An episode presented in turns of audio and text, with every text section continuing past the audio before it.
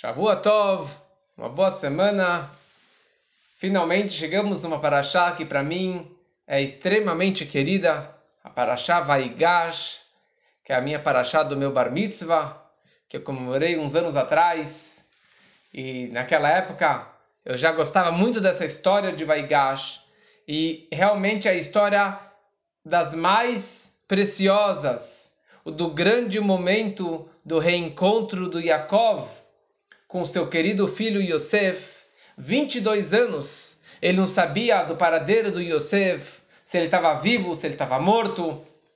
E finalmente, aquele momento quando que o Yehudá vai Gashelav Yehudá, Yehudá se aproxima do Yosef e fala para ele duramente para que ele devolvesse o Benjamim, para que o Benjamim pudesse voltar para o seu pai.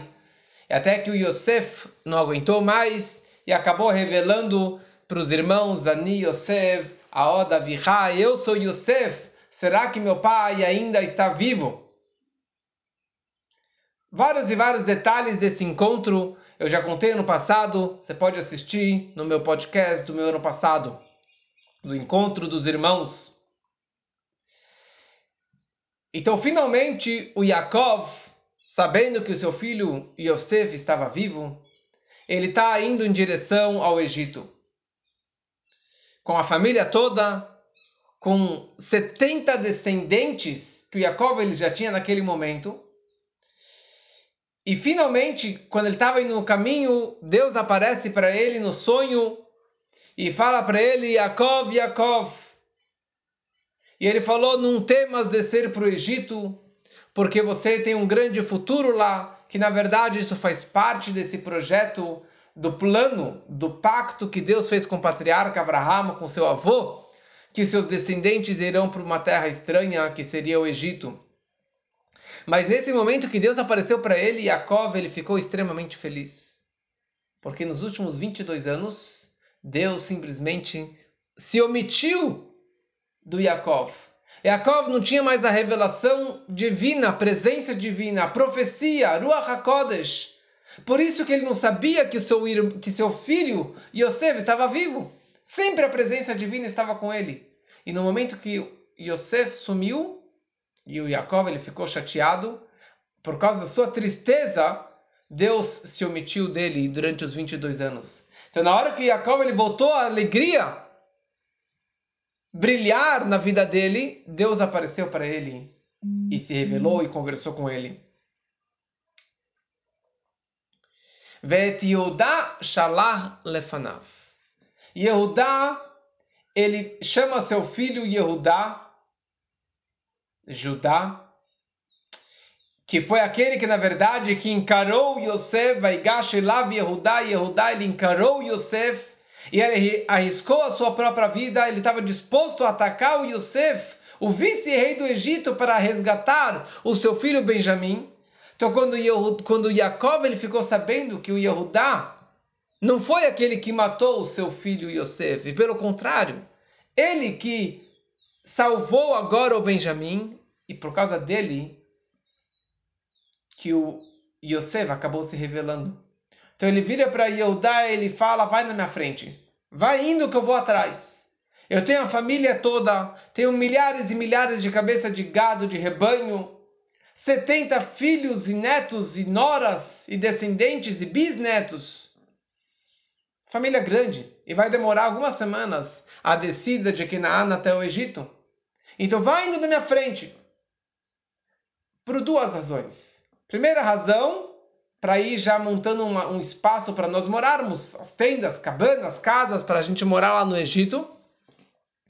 Mas a verdadeira intenção foi Lehorot lefanav Goshna, para ele montar na cidade de Goshen, na qual eles iriam morar, uma casa de estudo, de ensino, um Beit Midrash, uma yeshiva, uma casa de estudo. Porque Yaakov ele falou: Eu estou indo para o Egito não para ficar lá no conforto, meu filho é o vice-rei do Egito, tem todo o dinheiro do mundo no bolso dele, todo o poder, tudo que eu preciso, e eu vou ficar só descansando e curtindo a família.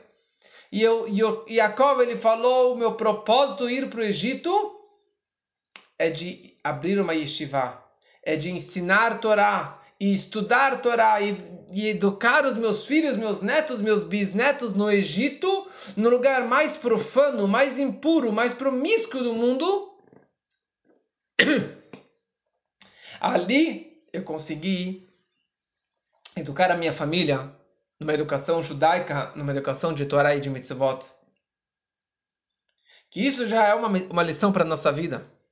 Precisamos, precisamos saber que tudo que nós fazemos nesse mundo, onde que você se encontra no mundo, saiba que você está lá não só para montar casas e tendas, mas o maior propósito é você construir uma casa de Torá, uma casa de Yeshiva, uma casa de estudo da Torá, porque é isso que vai garantir a sobrevivência judaica. É isso que vai garantir que você, estando num lugar tão distante, você não vai se assimilar, seus filhos, seus netos, seus bisnetos não vão se assimilar. Não vão se assimilar com a cultura local, com a idolatria local, com os casamentos indevidos. Por quê? Porque você tem estudo da Torá. Então saiba que o estudo da Torá é a coisa mais importante do, da vida. E é isso que garante, é a única garantia que tenhamos satisfação e alegria dos nossos descendentes é através do estudo da Torá.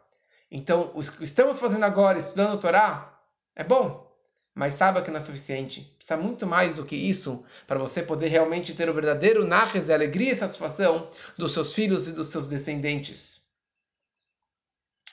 Yosef, quando soube que seu pai estava chegando, Yosef ele próprio monta sua carroça sua carruagem real e vai em direção ao seu pai para a cidade de Goshen.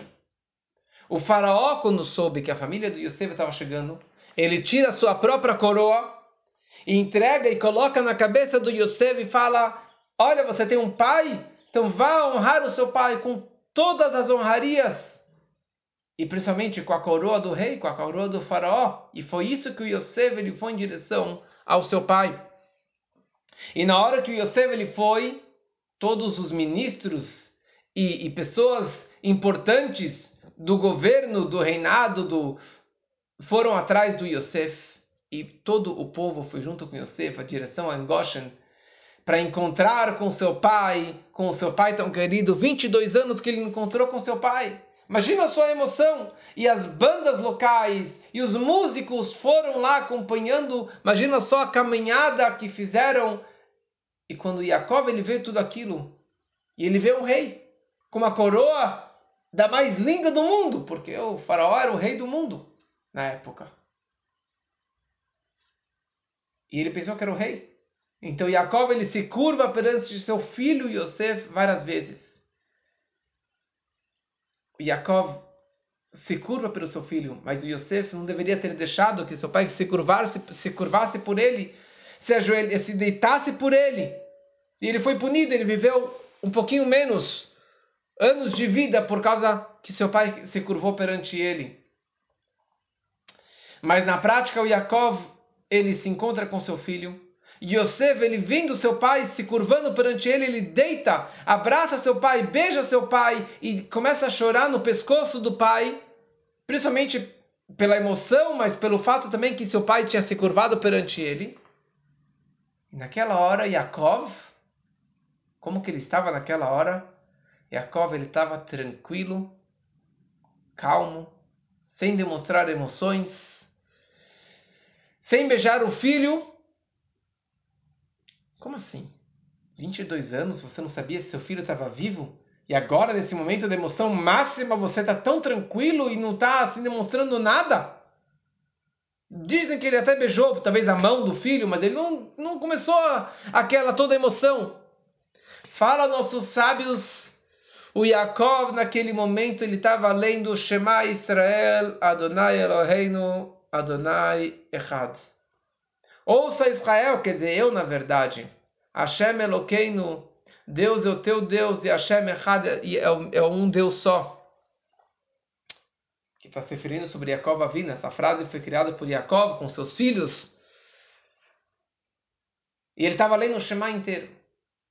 E a lei diz que na hora que a pessoa está falando essa é frase mais importante da nossa fé, você não pode fazer nada Se tem um rei na sua frente, você não pode demonstrar emo emoções perante ele. Se tem uma cobra na sua perna, depende se é venenosa ou não é. Você não pode piscar o olho por alguém. Uma mensagem, é só um minutinho, com o dedo, só espera um, segundo, espera um segundo. Nada. Você não pode fazer nenhuma mensagem. Por quê? Porque esse é o momento máximo do encontro do homem com Deus. Shema Israel Adonai Eloheinu Adonai Echad. E era isso que Jacob ele estava fazendo nessa hora máxima. Ele estava agradecendo a Deus. Uau! Meu filho está vivo. Mas ele está vivo fisicamente e eu vejo no rosto dele que ele está vivo espiritualmente também. Que ele continua sendo um bom judeu e principalmente um tzadik. E daqui nós aprendemos uma lição e uma lei, na verdade, sobre a reza do Shema Israel. Nós devemos ler o Shema pelo menos duas vezes ao dia, uma de manhã, uma de noite. E em nenhum momento você pode interromper a leitura do Shema. Tem uma criança, tem alguém te chamando no telefone e tocando, nem abrir Deus nos livre o WhatsApp, o celular no meio da reza do Shema Israel. É o momento de concentração máxima. Se o Yaakov Avino, 22 anos, não viu seu filho, e finalmente ele está vendo seu filho, ele está agradecendo a Deus, e ele não interrompeu por nada para abraçar e beijar o seu filho. Obviamente, depois ele beijou e abraçou e se emocionou pelo seu filho. Mas a lição já fica em relação à importância do Shema Israel.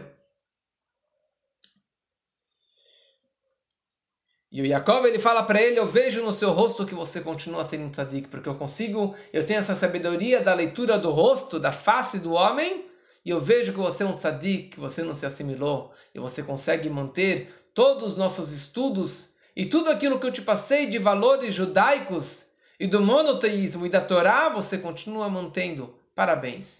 Por isso que você realmente é um tzadik. Yosef é tzadik, o único de todos os meus filhos que é chamado de tzadik, porque você está no Egito, um lugar tão profano e conseguiu manter realmente esse seu nível espiritual.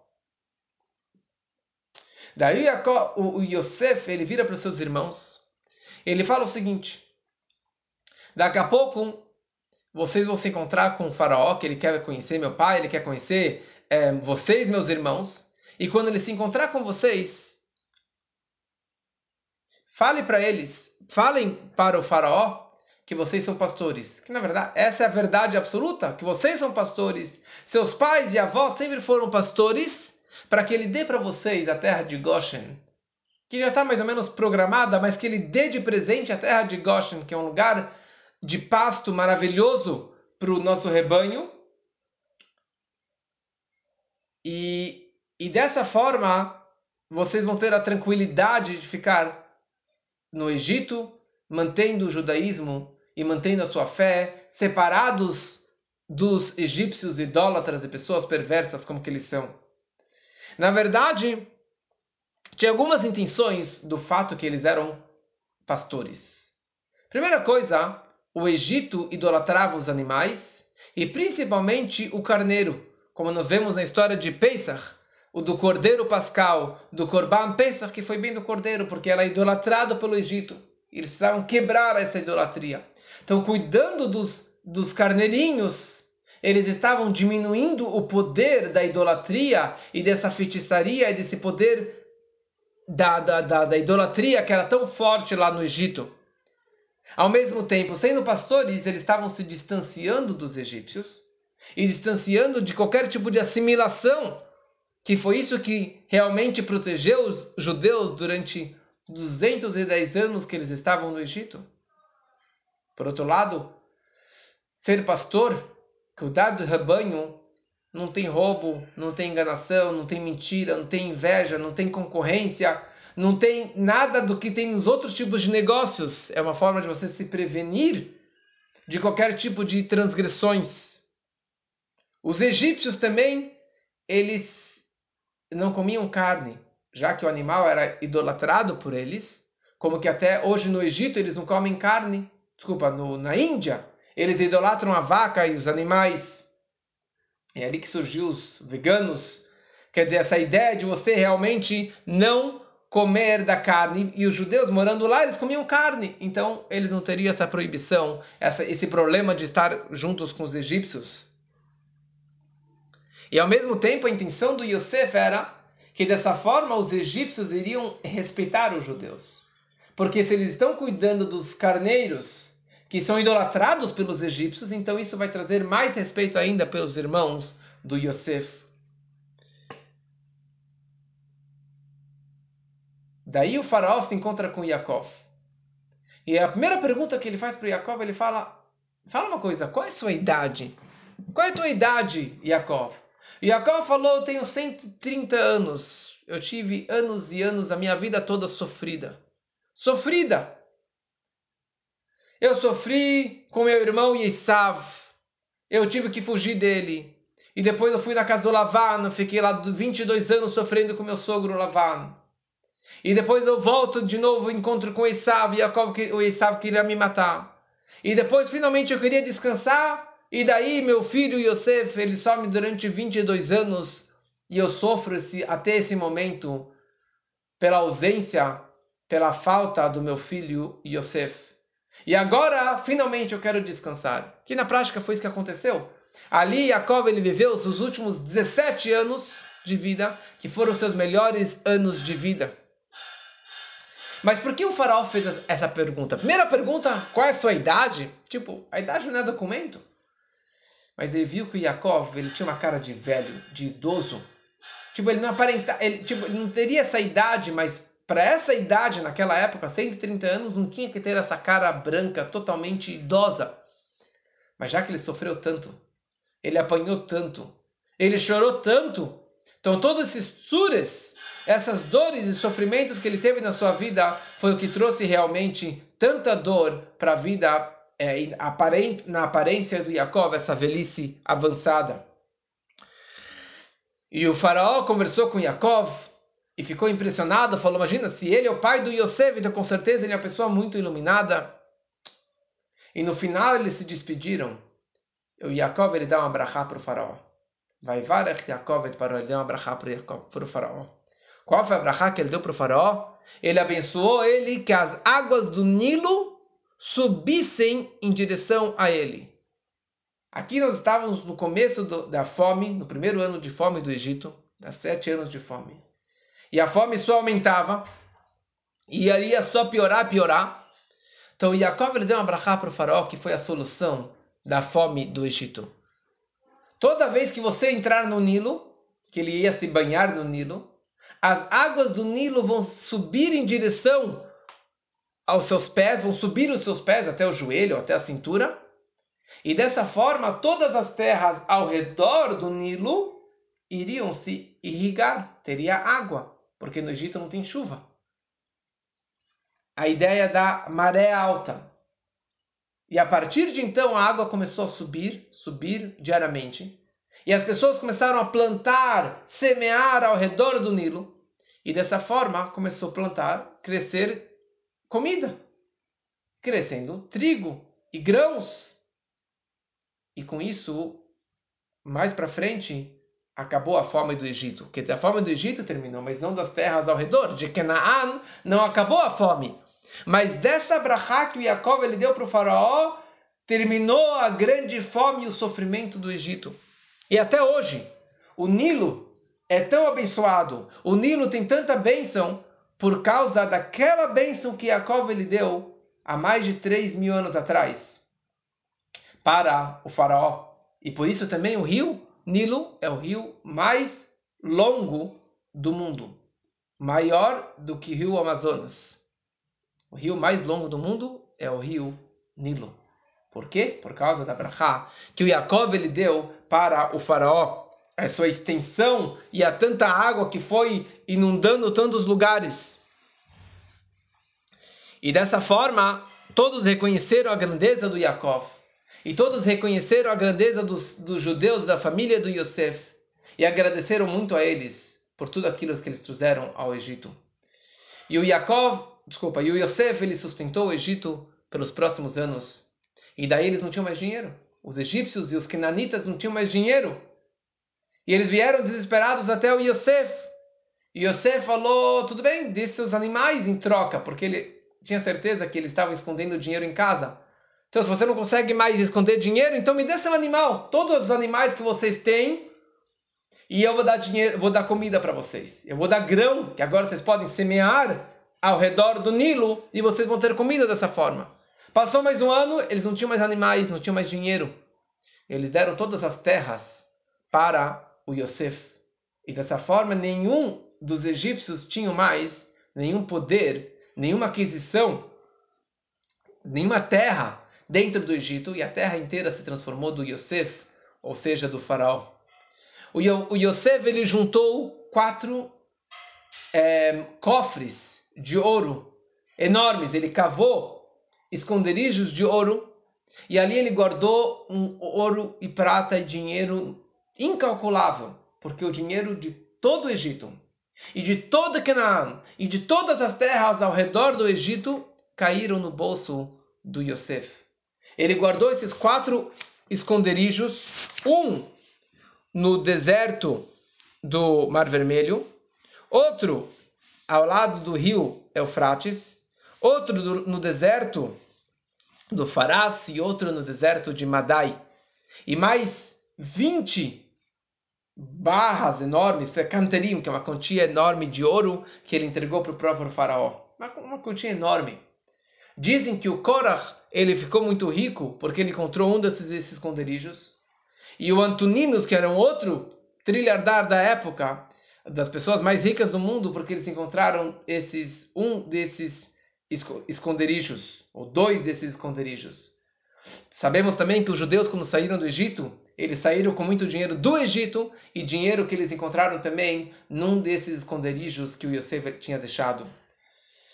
Mas com tudo isso, a intenção do Yosef era de tirar a vergonha dos seus irmãos, para que eles tivessem uma terra própria. Todos os egípcios perderam a sua terra, mas os seus irmãos tinham uma terra própria em Goshen, para que eles não fossem chamados de, de estrangeiros ou de ladrões. E eles tinham tudo do bom e do melhor durante a vida do Yosef.